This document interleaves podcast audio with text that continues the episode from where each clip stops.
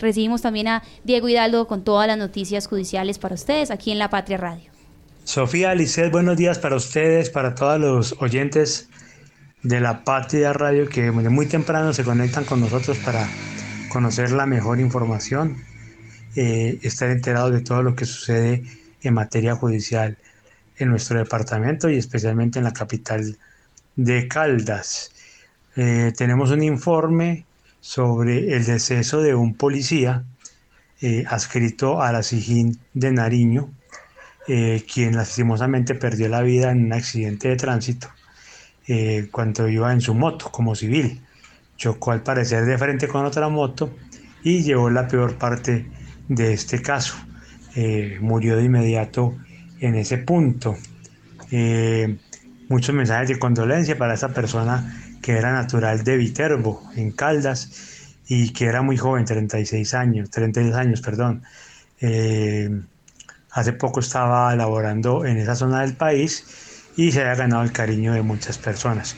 Ahí pueden encontrar en la edición de hoy la información sobre cómo fue el accidente, la imagen, la foto del, del patrullero, por si de pronto lo conocían, y un poco de la historia de su vida.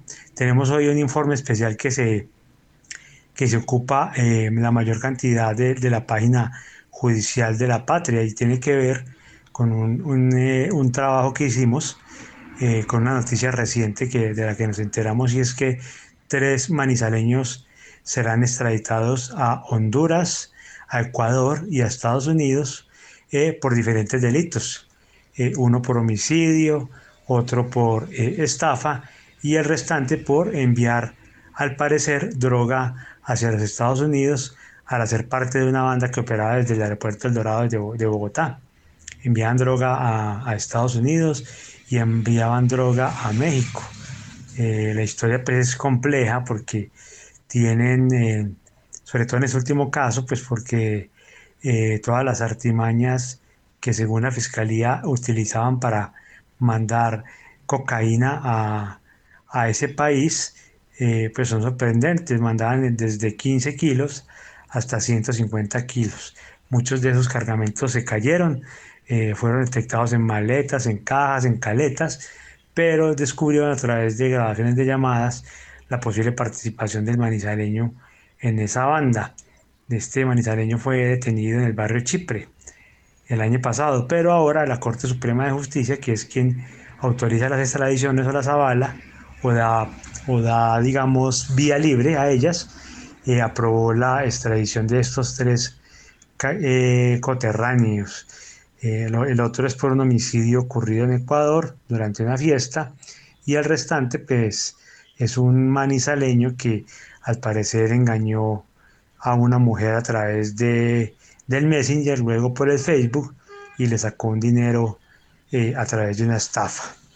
Eh, hicimos pues las cuentas un poco de los últimos años y desde el 2018 hasta, hasta la fecha han sido ocho los manizaleños que han sido enviados al extranjero, han sido extraditados eh, por cometer diferentes delitos. La mayoría son por, por eh, temas de narcotráfico.